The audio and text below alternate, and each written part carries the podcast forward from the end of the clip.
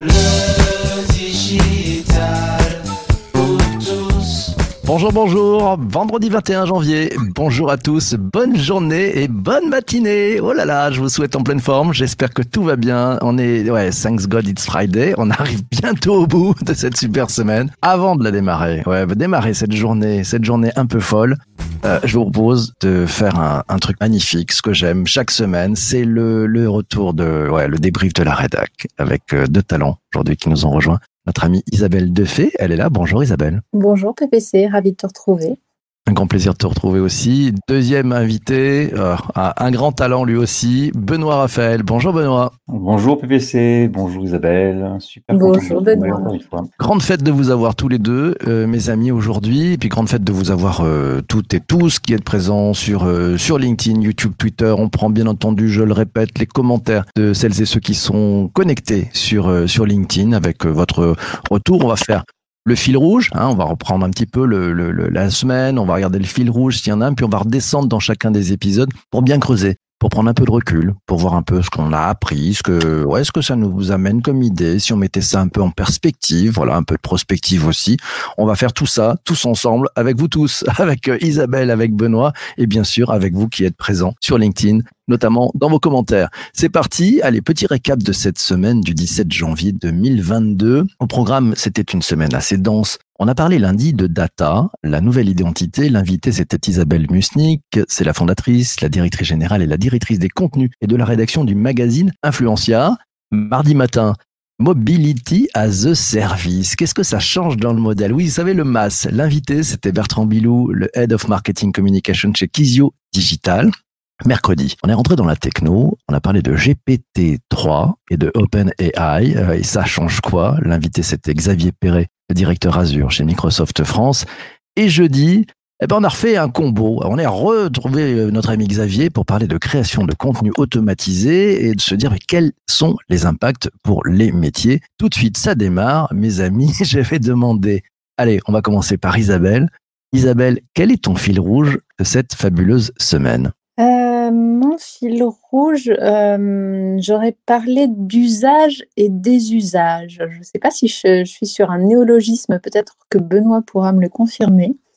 Euh, parce que finalement, on a euh, abordé l'usage et le désusage de la data. Idem pour la mobilité, on a parlé de démobilité. Et puis, j'ai trouvé que les, deux épisodes sur, euh, sur les, contenus, sur OpenAI, sur GPT-3, ont posé notamment la, question d'automatiser ou pas euh, la création de contenu en passant par l'usage d'une techno. Et, euh, et, voilà, c'est un peu le, fil rouge que j'avais trouvé. J'ouvre une première parenthèse. J'ai adoré le fait qu'il y ait deux épisodes pour poser d'une part le contexte et bien comprendre de quoi on allait parler, et le deuxième avec le second, pardon, avec les cas d'usage. Magnifique. Magnifique fil rouge, usage et des usages. On garde ça, on reviendra sûrement là-dessus tout à l'heure. Benoît, de ton côté, un fil rouge. Bah, je trouve que déjà on a parlé de, de, de sujets qui étaient très très larges cette semaine-là, donc qui mériteraient qu'on qu les creuse à chaque fois, avec un fil rouge tout de même dans tous ces sujets-là. Hein, on a parlé de mobilité, euh, de GPT-3, donc d'intelligence artificielle qui s'appuie sur des données et de data. Et finalement, ce fil rouge, c'est la data, c'est la donnée, c'est son usage. Euh, Isabelle Musnick, là, lundi, a parlé de Homo Data, hein, qui remplacerait Homo Sapiens. En fait, dans quelle mesure les data vont nous définir, dans quelle mesure les data vont définir nos sociétés?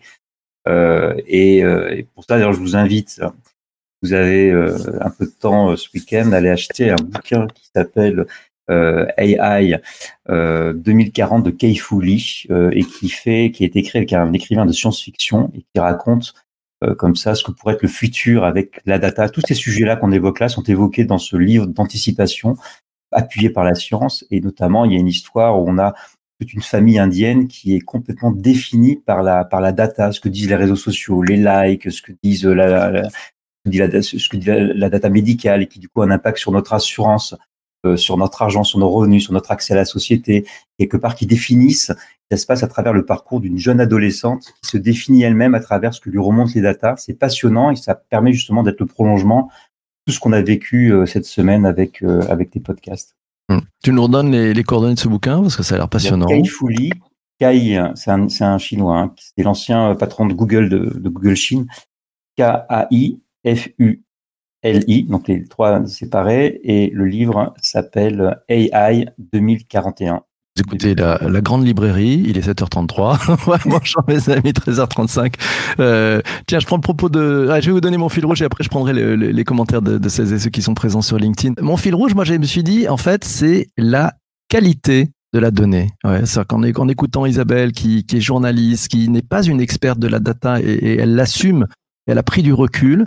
On a parlé de qualité de données. Mardi, Mobility as a Service, bah, pareil, là aussi, hein, si la, la, donnée en entrée n'est pas bonne, euh, bah, ça, on a du mal à faire sortir des choses, surtout qu'on a des sujets hyper interconnectés. GPT-3, OpenAI, c'est pareil, création de contenu automatisé, bah, c'est la même chose. Et d'ailleurs, on a appris un truc, hein, c'est, vous savez, le, le, gigot. Vous connaissiez le ROTI, le Return on Time Invested? Vous savez, c'est ce qu'on utilise à la fin, non, ouais, pour savoir si ça a bien passé. On fera peut-être un ROTI d'ailleurs pour cet épisode. Ça fait bien longtemps qu'on n'a pas fait le ROTI. Le gigot, garbage in, garbage out. Voilà. Si on rentre de la donnée qui est pas de bonne qualité, on a forcément en sortie une horreur. Voilà. Donc ça, c'est pour moi, c'est, c'est ce sujet de, de, qualité de données qui me semble effectivement le, le fil rouge de, de cette semaine. Euh, je reviens bondi sur les propos de Anne il dit tu prends la data, tu lui mets un peu de mobility as a service, de GPT-3, d'OpenAI et ça te facilite ta vie créative. Ouais, pas mal comme synthèse aussi. C'est plutôt bien. Je vous propose à, vous toutes et vous tous et à, vous deux, mes amis, mes invités, euh, qu'on redescende un peu dans les épisodes de la semaine. Je voudrais qu'on reparle de l'épisode de lundi Data, la nouvelle identité avec Isabelle Musnick, la fondatrice directrice générale du magazine Influencia. Vous avez retenu quoi, euh, tous les deux, Isabelle? J'ai trouvé que c'était euh, intéressant d'avoir quelqu'un qui, effectivement, comme tu le soulignais juste avant, n'était pas forcément en maîtrise de tout ce qu'on peut faire avec la data et d'avoir ce recul euh, nécessaire. C'est-à-dire que quand on, a parfois des sujets sur lesquels on s'interroge sur comment est-ce que euh, on va utiliser euh, cette data, ce qu'on peut en faire dans le monde courant, est-ce qu'on peut en faire dans le monde de l'entreprise ou de l'économie ou autre. Euh, c'est vrai que on, peut parfois se s'inquiéter, parfois se, se, demander si vraiment ça va dans le bon sens ou pas, et le fait d'avoir quelqu'un qui prend ce temps de se poser presque en métaposition au-dessus de tout ça et de s'interroger, ça a cet intérêt de, de prendre le recul qu'on parfois on prend plus le temps de prendre. Et, j'ai apprécié déjà cette humilité et, et, cette façon effectivement de, se poser ces questions. J'ai vraiment apprécié ça et, j'ai hâte alors en toute, humilité moi aussi j'ai j'ai pas encore pris le temps de, lire ce, ce numéro là d'Influencia mais j'ai vraiment hâte de lire pour voir ce que ça a donné et d'un point de vue dans mon quotidien, la data euh, pour les entreprises, euh, notamment B2B que j'accompagne, la data, c'est l'or noir aujourd'hui. Euh, c'est là-dessus qu'on va baser effectivement énormément, d'autant plus de décisions. Et, et c'est ce que tu dis. Si la data au départ n'est pas saine, l'analyse qu'on en fera ne le sera pas non plus. On peut rien faire hein, si c'est pas propre. Benoît, euh, on revient sur l'épisode de Data, la nouvelle identité. Ton, retour là-dessus? Bah, Beaucoup de choses. Euh, D'abord, c'est vrai qu'on a, il y a, y, y a, les bons usages et les mauvais usages. Il y a les inquiétudes aussi euh, toujours. Dans les bons usages, on peut retenir tout ce qui peut se faire avec l'open data, notamment. Hein. Faut, faut pas oublier que le Covid tracker qui a été fait par un ingénieur a quand même aidé énormément les Français à avoir confiance aussi dans les données et peut-être à participer, à aider à lutter contre la pandémie, par exemple.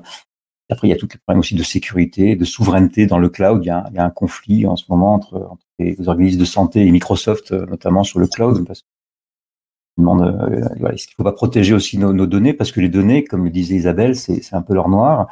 Il y a, ensuite, il y a, une phrase que je, retiendrai de cette, de cet entretien, c'est quand euh, elle cite euh, le philosophe, alors elle n'a pas donné le nom du philosophe, mais disait que les, globalement que les chiffres ne parlent pas d'eux-mêmes, parce qu'effectivement la data nous définit, finit par nous définir en tant qu'individu, elle parlait d'homo data, et elles disent effectivement les, les, chiffres ne parlent pas d'eux-mêmes, c'est nous qui les interprétons euh, ou qui les convoquons quelque part, donc il faut séparer la data du génie euh, humain, et c'est vrai que pendant longtemps, la big data était un truc un peu bullshit. Hein. On essayait de récupérer plein de données. Les entreprises ne savaient pas forcément quoi en faire. Alors, il y en a qui sont très utiles. Parfois, trop de data, trop de données. D'abord, ça crée de l'infobésité. Donc, ça peut brouiller aussi, euh, en fait, les pistes. Ça peut nous empêcher de réfléchir. Après, il y a la vraie question des biais hein, dans les datas, mais aussi des biais, euh, nous, dans notre interprétation. Et on parle de plus en plus maintenant dans les décisions. Faites attention, c'est bien de s'appuyer sur les datas, mais il faut aussi s'appuyer sur l'humain, sur certains signaux faibles. Euh, donc ça pose toute une question de l'interprétation et de la production en fait d'informations autour de, de l'entreprise. Parfois peut être problématique. Moi, j'étais vraiment très, très heureux d'accueillir euh, Isabelle parce que bon, c'était une semaine plutôt tech, plutôt effectivement avec des experts euh, sur la data, sur l'intelligence artificielle, sur l'open data. Et, le fait de convier quelqu'un qui n'est pas expert et qui le revendique, et ça, c'est une force en fait. Elle nous a amené énormément de recul. Hein. Et c'est vrai que ce que, je suis souligné sur le fait que c'est c'est l'humain qui fait l'interprétation.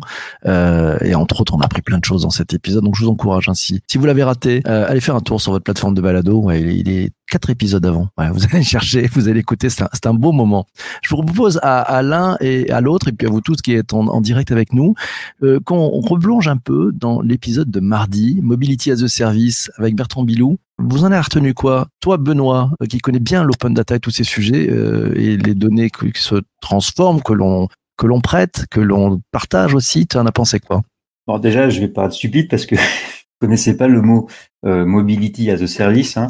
Et du coup, j'étais là, j'écoutais le podcast, je, regardais sur internet, mais qu'est-ce que ça veut dire? C'est quoi ce truc? Bon, en fait, finalement, c'est un sujet que tout le monde connaît. Finalement, hein. c'est effectivement toutes les euh, toutes les données que que que qu'on va pouvoir utiliser pour pour la mobilité dans la ville. Donc, pour aller programmer euh, un transport réservé, payer son transport, etc. Et donc, finalement ce que j'ai trouvé passionnant, c'était tout ce que ça raconte sur nos nouveaux usages en fait dans la ville. Est-ce qu'il faut arrêter la voiture, la partager? En fait, ce qui est en train de se passer depuis euh, depuis quelques mois maintenant, et, qui est ce que, euh, Bertrand a appelé la démobilité. Super intéressant comme, comme, concept. Effectivement, comme on est de plus en plus chez nous en télétravail, ben, du coup, il y a moins d'heures de pointe. Et donc, du coup, il y a plus de souplesse dans la mobilité. Donc, en fait, et ça, ce qu'il explique, c'est que c'est en train de changer complètement. On ne se rend pas encore compte peut-être de, de, de, tout ce que ça va bouleverser, mais c'est en train de changer complètement la façon dont on circule dans la ville et la ville elle-même. Très riche, effectivement, ce concept de, de démobilité, Isabelle? Ben, même, euh, même remarque, c'est effectivement ce qui, ce qui a retenu le plus mon attention aussi dans cet épisode. Et c'est ce qu'on ressent euh, au quotidien, c'est-à-dire qu'aujourd'hui, on, avait... Euh, alors, étant parisienne, on a des repères, par exemple, on sait qu'on a un temps de trajet euh, ou des, éléments à prendre en compte de, saturation parfois ou autre. Et, ces éléments-là ont complètement été bouleversés parce qu'effectivement, aujourd'hui, on doit se réadapter à du travail hybride, à une nouvelle façon de circuler aussi. Et, et, se rendre compte qu'on a une, transition qui est en train de se faire sur la mobilité euh, et sur la manière effectivement de se déplacer. J'ai pensé en fait en, parlant de démobilité euh, à, quelqu'un que, vous connaissez certainement qui s'appelle euh, Patrick Amiel qui prône le fait de, marcher dans Paris pour aller d'un rendez-vous à l'autre et d'utiliser autrement en fait cet aspect de mobilité. Et là, je ne sais pas pourquoi la démobilité m'a fait penser à lui, alors qu'il est extrêmement mobile au contraire, mais voilà, c'est dans, cette capacité d'utiliser effectivement la data qui est à, portée de main. Euh, il y a eu pas mal de, choses qui ont été euh, utilisées sur l'open transport, etc. Donc, euh, je pense qu'on est à, à l'aune de, de, quelque chose qui, euh, pas faire de mauvais jeu de mots, mais qui bouge et, euh, et, qui se transforme. On est en transition sur, ce, sur cet élément-là. Et il y a encore pas mal d'éléments à découvrir, je pense. Si vous voulez suivre euh, Patrick Amiel, c'est Patamiel sur euh, Twitter.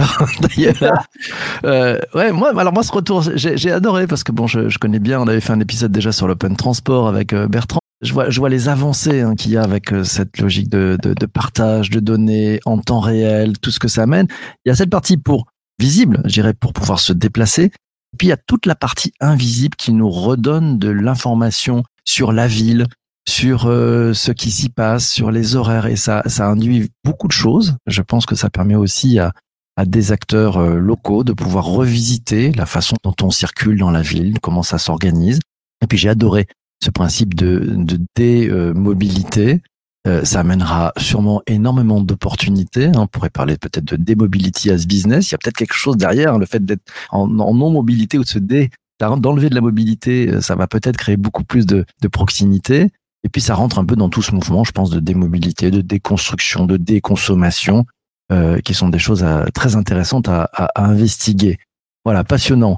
Mercredi, GPT-3, OpenAI et puis euh, la création de contenu automatisé. Comme c'était un combo, je vous propose de peut-être de le prendre de façon un peu un peu groupir. Euh, votre recul sur ces deux épisodes, Benoît. C'est un, un sujet qui est très large, on en a beaucoup parlé.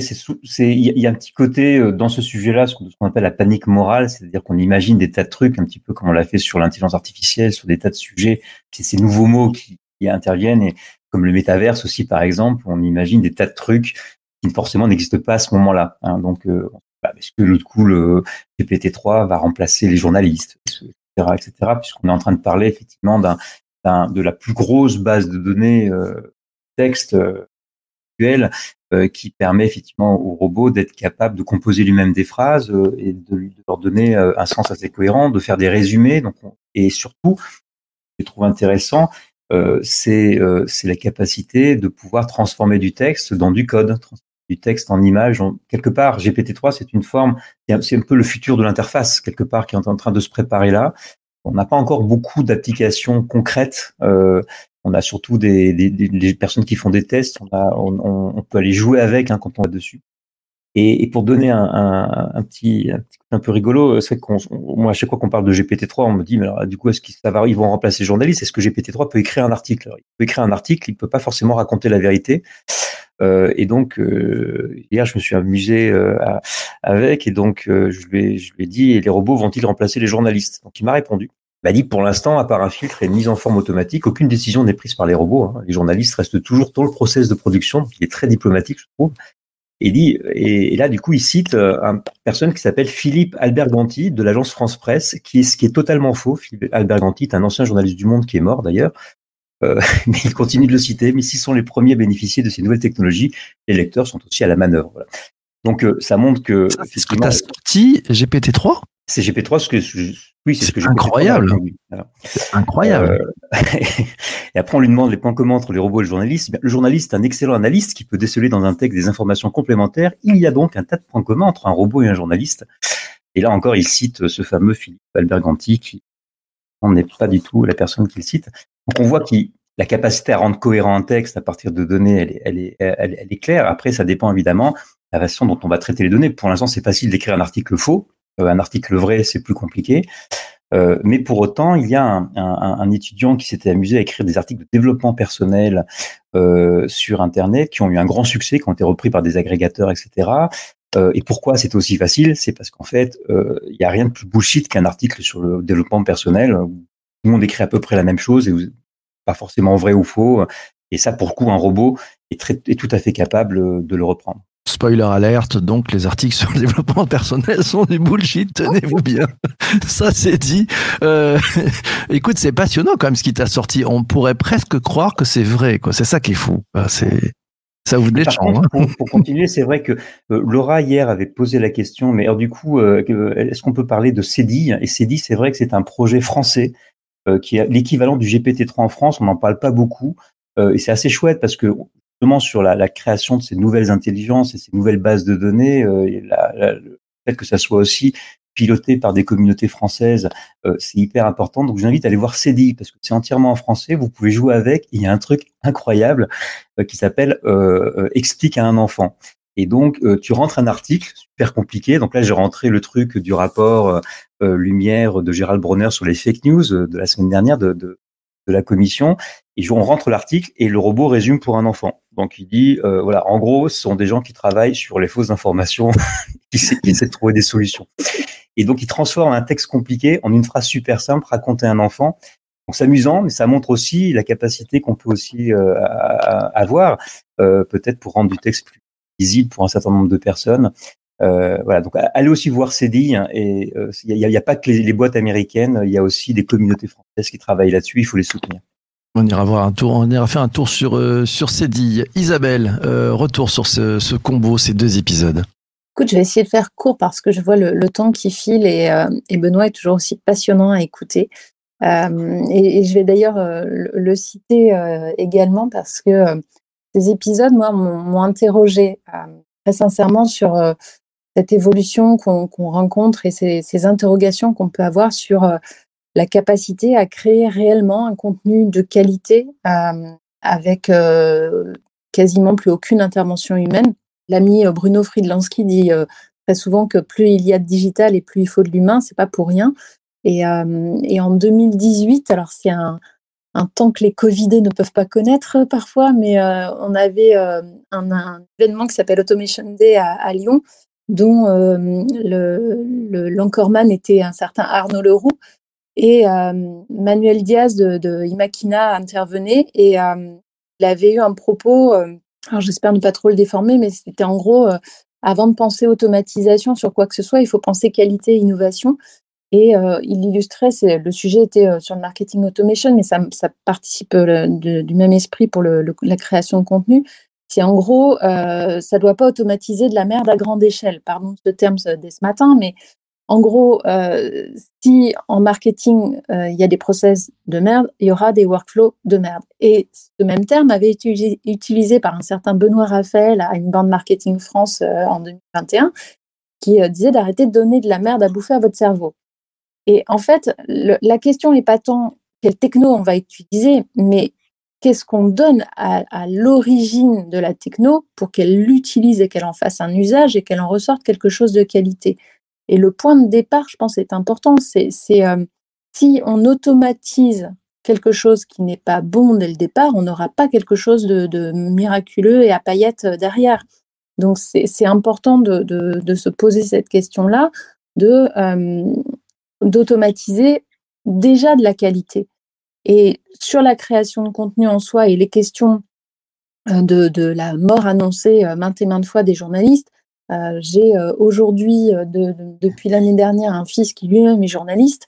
Euh, c'est forcément des questions qu'on se pose. Et le, contenu a cette nécessité parfois de nourrir la réflexion, etc. Et on a aussi du contenu qui est un peu plus informatif, un peu plus basique, un peu plus sur de la donnée de consommation courante, sur, je ne sais pas, il y avait, eu des contenus qui avaient été créés, par exemple, pour une agence immobilière sur les informations de quartier. Euh, c'est des choses qui sont de la récolte de données basiques, mises bout à bout avec des phrases et qui, font très bien le job. Donc, euh, se concentrer sur des articles à plus forte valeur ajoutée en automatisant ce qui, peut l'être, pour moi, ça, c'est bénéfique, par exemple. C'est Laura dans, dans les commentaires d'ailleurs qui, partage euh, ton, point de vue. Hein. Elle nous dit euh, GPT-3 menace euh, aussi les copywriters et autres producteurs de contenu, mais en le regardant différemment, elle pense que ça peut surtout les aider à aller plus vite avec la combinaison intelligence artificielle et humain qui pourrait être le, le combo gagnant, c'est vrai. Et puis on, on revient aussi bah, à tout cet intérêt hein, du garbage in et du garbage out. Mais Donc attention à ce que, ce que l'on met dedans. Euh, c'est vrai que c'est un sujet important. Jean-Manuel nous dit, lui, ah, bah, GP3 est peut-être déjà biaisé. Euh, la fusée arrivera-t-elle à destination? C'est une question. Euh, Vincent, de son côté, nous dit, il faut toujours garder en tête que le plus grand risque avec les robots, c'est l'humain. S'il est mauvais, c'est que l'humain qui lui sert d'exemple est mauvais. C'est vrai que c'est un peu ce sujet.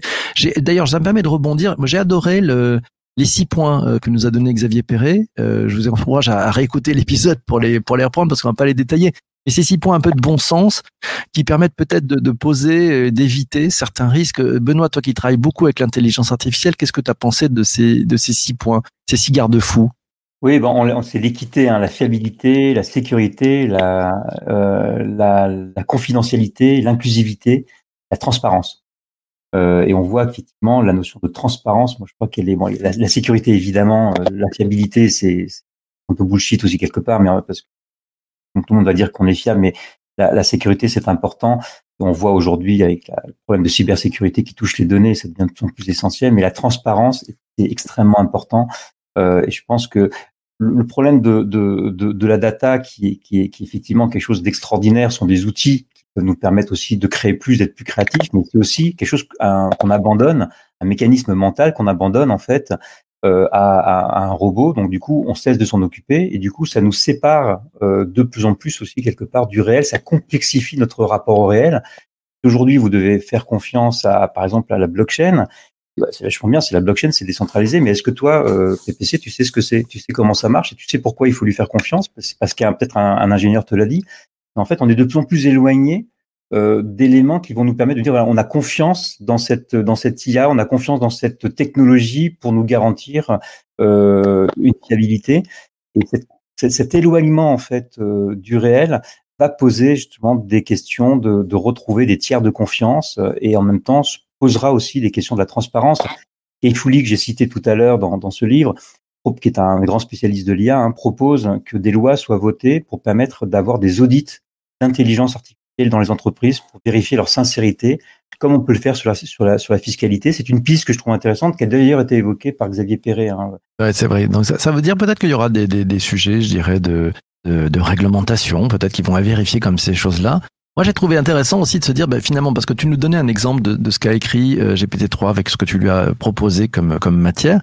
Euh, à quand on aura des, IA qui vont vérifier? C'est-à-dire que toi, tu connais le journaliste qui n'est pas dans tel magazine, mais dans tel autre, de l'intelligence artificielle, aurait pu corriger ça euh, un peu comme un, Wikipédia aujourd'hui qui est finalement euh, une somme de, sujets avec humains. Est-ce que demain on va avoir des Wikipédia où ça va être des, intelligences artificielles qui vont venir corriger les choses, euh, remettre ça en perspective? Euh, tu, vois ça comment toi de ton côté? Je pense qu'on peut tout imaginer. Si on a les bonnes bases de données, on peut imaginer. Bon, déjà, il y a déjà les correcteurs orthographiques hein, euh, qui permettent tout de même de, de, nous aider. Donc, je pense que de toute façon, ce qu'il faut retenir de ça, c'est que et c'est que et on peut commencer à le faire avec euh, GPT-3, c'est que par exemple GPT-3, on peut se dire tiens, on peut poser une question, je veux, je veux, je veux faire un dossier là-dessus. Quels sont les, les cinq points euh, euh, que je devrais voir? Et, et GPT-3 donc peut répondre par exemple. Alors je je vais, je vais prendre des notes d'une réunion et GPT-3 va me faire un résumé avec les avec les dix points à retenir de la réunion. Donc on voit bien quel temps ça peut nous faire gagner. Hein. Donc euh, faut vraiment voir ces outils comme des comme des instruments et comme tout instrument, hein, si vous avez un bistouri, si vous avez un marteau, un couteau, eh ben, en fait, derrière, il faut qu'il y ait un humain qui fasse un peu gaffe derrière, avec de la dentologie, avec du talent et avec une vraie connaissance de son outil. Ça, c'est les enjeux. Vos enjeux. Allez, tiens, euh, on va passer au programme de la semaine. Je reprends quand même un commentaire, c'est celui de Anne qui nous dit le concept de démobilité pourrait être le rond de serviette euh, prochain pour Bertrand Bilou. C'est vrai que ça pourrait être intéressant de refaire un point sur la démobilité euh, moi, j'ai noté, ça m'a vraiment bien, bien intéressé. Merci Anne pour, euh, pour ce chouette commentaire. Je vous donne le programme de la semaine euh, à venir. Euh, ben, on est parti euh, avec lundi. On va, on va parler d'un sujet passionnant.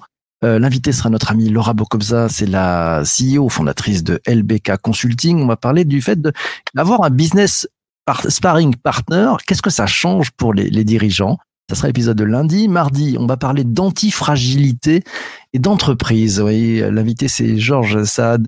C'est le cofondateur de Spectrum Media. Vous allez voir, c'est passionnant l'antifragilité. Mercredi, oh, on va parler du voyage d'affaires, du business travel en 2022. Euh, Qu'est-ce qui change dans le modèle? Comment ça marche? L'invité, c'est Bertrand Godino. C'est le directeur général d'EasyJet pour la France et les Pays-Bas. Voilà, il sera avec nous euh, mercredi matin. Et puis jeudi, ah tiens, ça vous a peut-être euh, titillé pendant le confinement. Euh, devenir freelance, ça change quoi? L'invité, c'est Julie Huguet, elle est directrice People and Culture chez freelance.com. Euh, tous les deux, allez, des épisodes. Qu'est-ce qui vous intéresse le plus La gourmandise pour la semaine, Isabelle? Oh, C'est une gourmandise de cœur presque, c'est d'écouter Laura forcément. Euh, parce que c'est toujours... voilà, c'est démarrer un lundi en écoutant Laura le matin, c'est toujours un, un, bonbon. Donc, l'écoute de cœur sera là. Et puis la question du freelancing, parce que ça interroge effectivement euh, énormément de monde. Et, euh, et c'est vrai que c'est un, changement particulier. Et à écouter finalement le tourisme, en, enfin le voyage d'affaires en 2022 pose plein de questions. Bah, finalement, je crois que je vais tout écouter. ça c'est bien, ça c'est plutôt une bonne nouvelle. Euh, génial. Benoît de ton côté? Alors moi, je, je vais dire comme, comme Isabelle. Et du coup, j'ai posé, j'ai posé pour terminer, j'ai quand même posé la question à GPT-3 ce qu'il pensait du podcast PPC. Tu vois, c'est important. Oh purée, ça, ça le voit bien. je, je lui ai demandé, je lui ai demandé, est-ce que PPC est le meilleur podcast? Il me répond non, mais il est le nôtre. Alors ça nous va. PPC, en fait, est un podcast pour les auditeurs de podcast, par les auditeurs de podcast, euh, avec une équipe de chroniqueurs passionnés, une équipe de production qui travaille main dans la main avec vous pour vous apporter des contenus originaux, des émissions en direct, des expériences d'écoute qui vont au-delà du simple format audio. C'est GPT-3 qui a sorti ça Ah oui, c'est pas moi qui l'ai inventé. Oui. C'est incroyable. C'est incroyable. C'est fou. C'est pas une fake news là. Pour une fois là, peut-être GPT-3 dit la vérité. Non, mais qui peut savoir que c'était pas une fake news hein? Qui? Eh ben dis donc, c'est merveilleux. Euh, tiens, les petits mots de la fin, c'est Laetitia, elle est sur YouTube, elle nous a dit, tiens, un équilibre entre le gigot, garbage in, garbage out et la rapidité, il n'y a que l'humain qui peut vérifier la, la fiabilité du résultat. Ça sera le mot de la fin pour la semaine. Merci beaucoup à vous toutes et vous tous. Il est, oh là là, il est 8 heures, monseigneur, 8 h 1 On est un peu à la bourse ce matin, mais bon, ça fait du bien. C'était un super euh, épisode. Ah, j'ai oublié, si, si, si, vendredi prochain. Vendredi prochain, on a rendez-vous aussi pour un débrief de la rédac. Je serai pas tout seul. Je serai avec Magali Biget et Vincent Caltabellota. Vous allez voir, on va faire un super retour sur cette folle semaine. Portez-vous bien. Abonnez-vous à la newsletter si c'est pas encore fait. Vous aurez tout le programme, vous aurez le lien pour aller vers les épisodes, pour pouvoir vous inscrire pour les épisodes qui arrivent, pour pouvoir participer, poser des questions, vous pouvez le faire même en avance des émissions. Bref, débrouillez-vous, soyez présents, on compte sur vous, rien ne se fait sans vous, donc tout va bien. Merci à vous d'avoir été jusqu'ici dans cette écoute de cette plateforme, bref, sur votre plateforme de podcast, vous aimez ça, vous êtes sur Apple Podcast, on compte sur vous, 5 étoiles, un commentaire, ça fait un bien fou. Bonne journée. Salut à tous les deux. bon week-end, portez-vous bien, à très vite, et surtout, surtout, ne lâchez rien. À ciao, ciao, ciao. Digital.